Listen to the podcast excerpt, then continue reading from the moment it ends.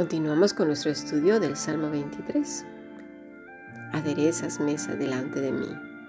Si quieres participar en el grupo internacional en donde estamos alrededor de 19 naciones de manera directa e indirecta, puedes enviar un correo electrónico a más que maravilloso yahoo.es o si no a fundacionbiblica.gmail.com.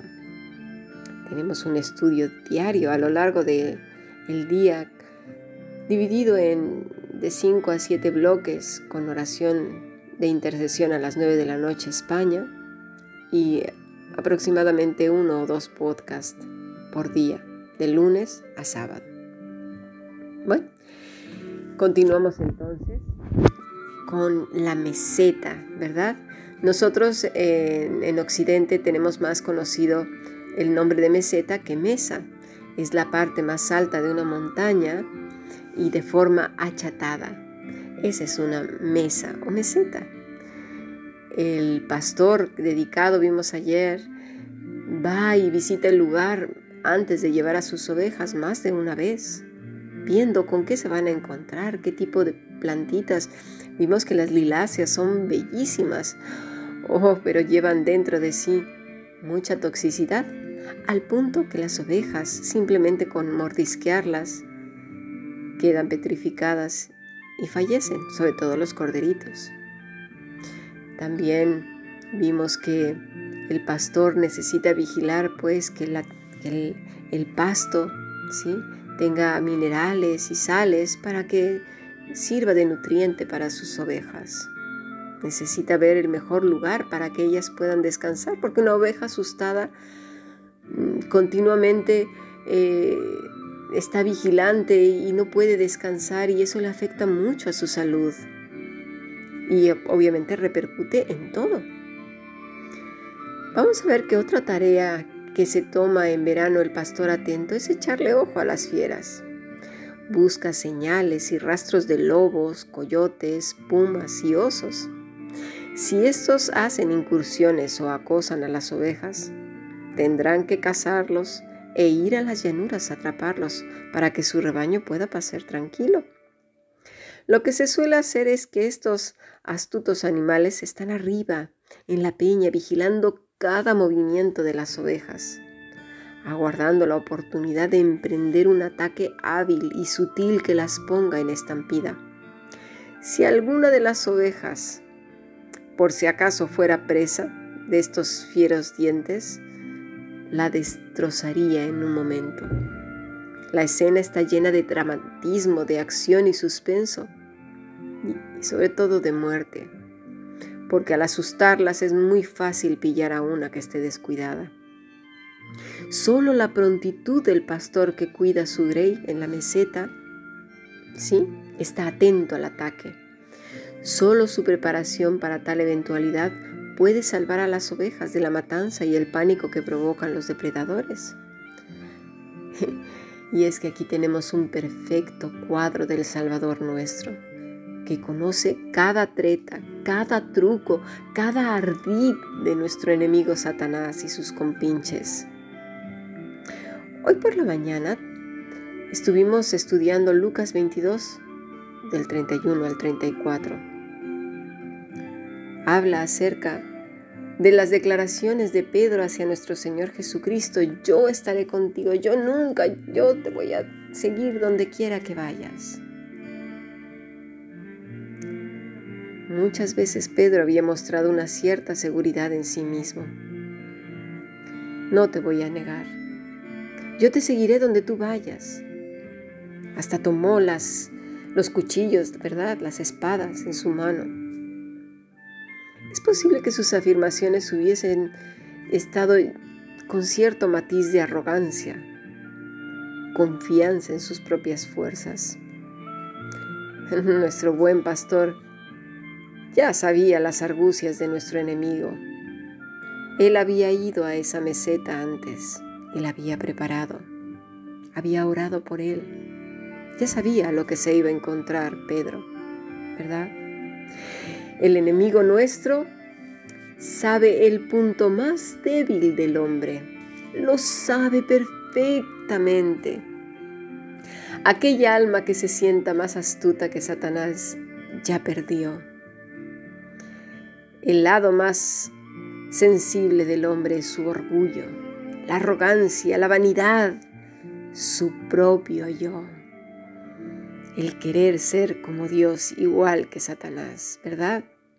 Esa fue el deseo de Satanás, querer ser como Dios y ocupar su lugar. No queda nada lejos el hombre de ello. Satanás sabe también que cuando ha iniciado el proceso del camino del orgullo, la pendiente por la cual va a caer el hombre lo lleva hasta su hocico.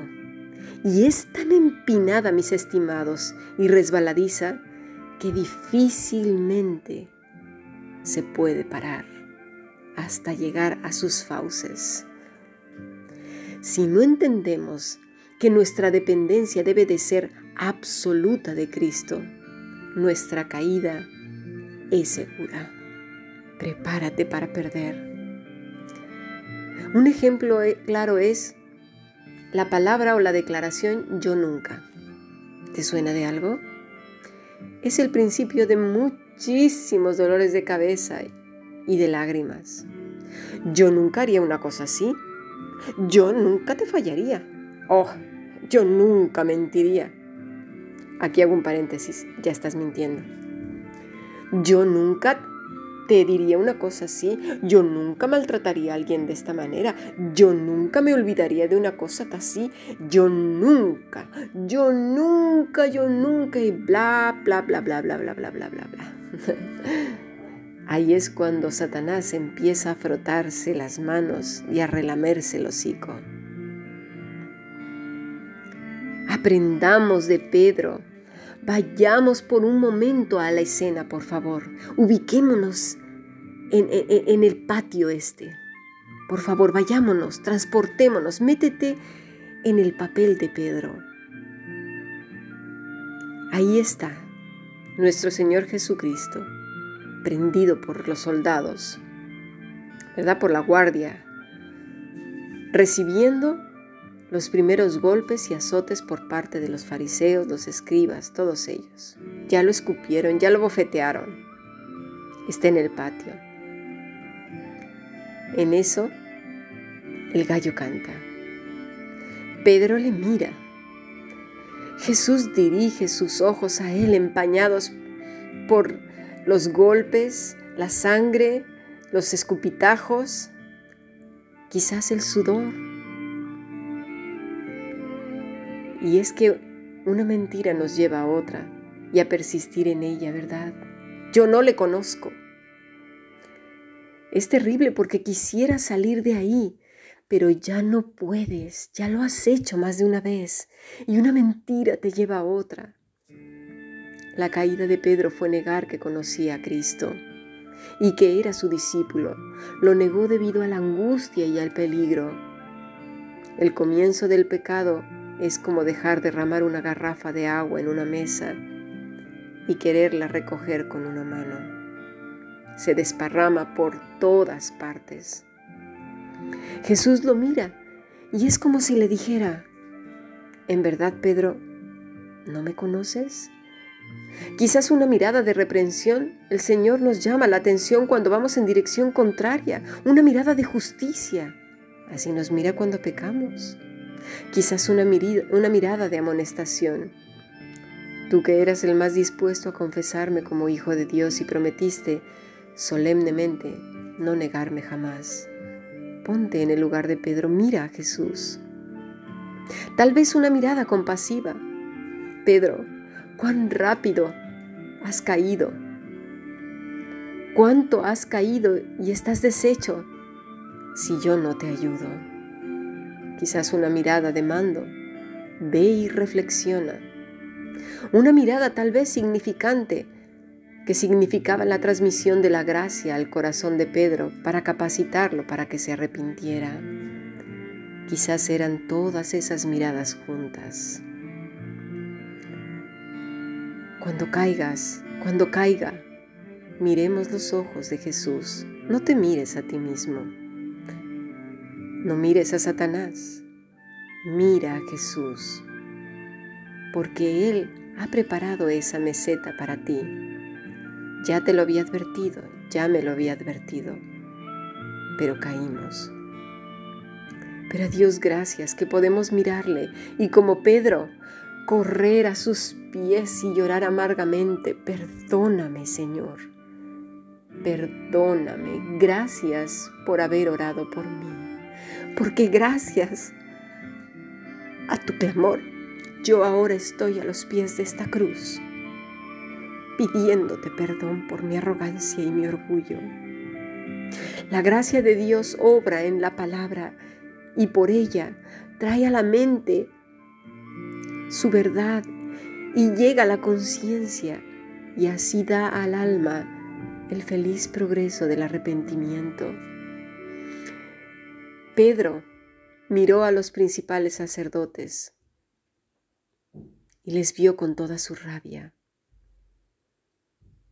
pero luego miró a Jesús y ahí fue donde yo gracia, misericordia, amonestación, perdón, juicio.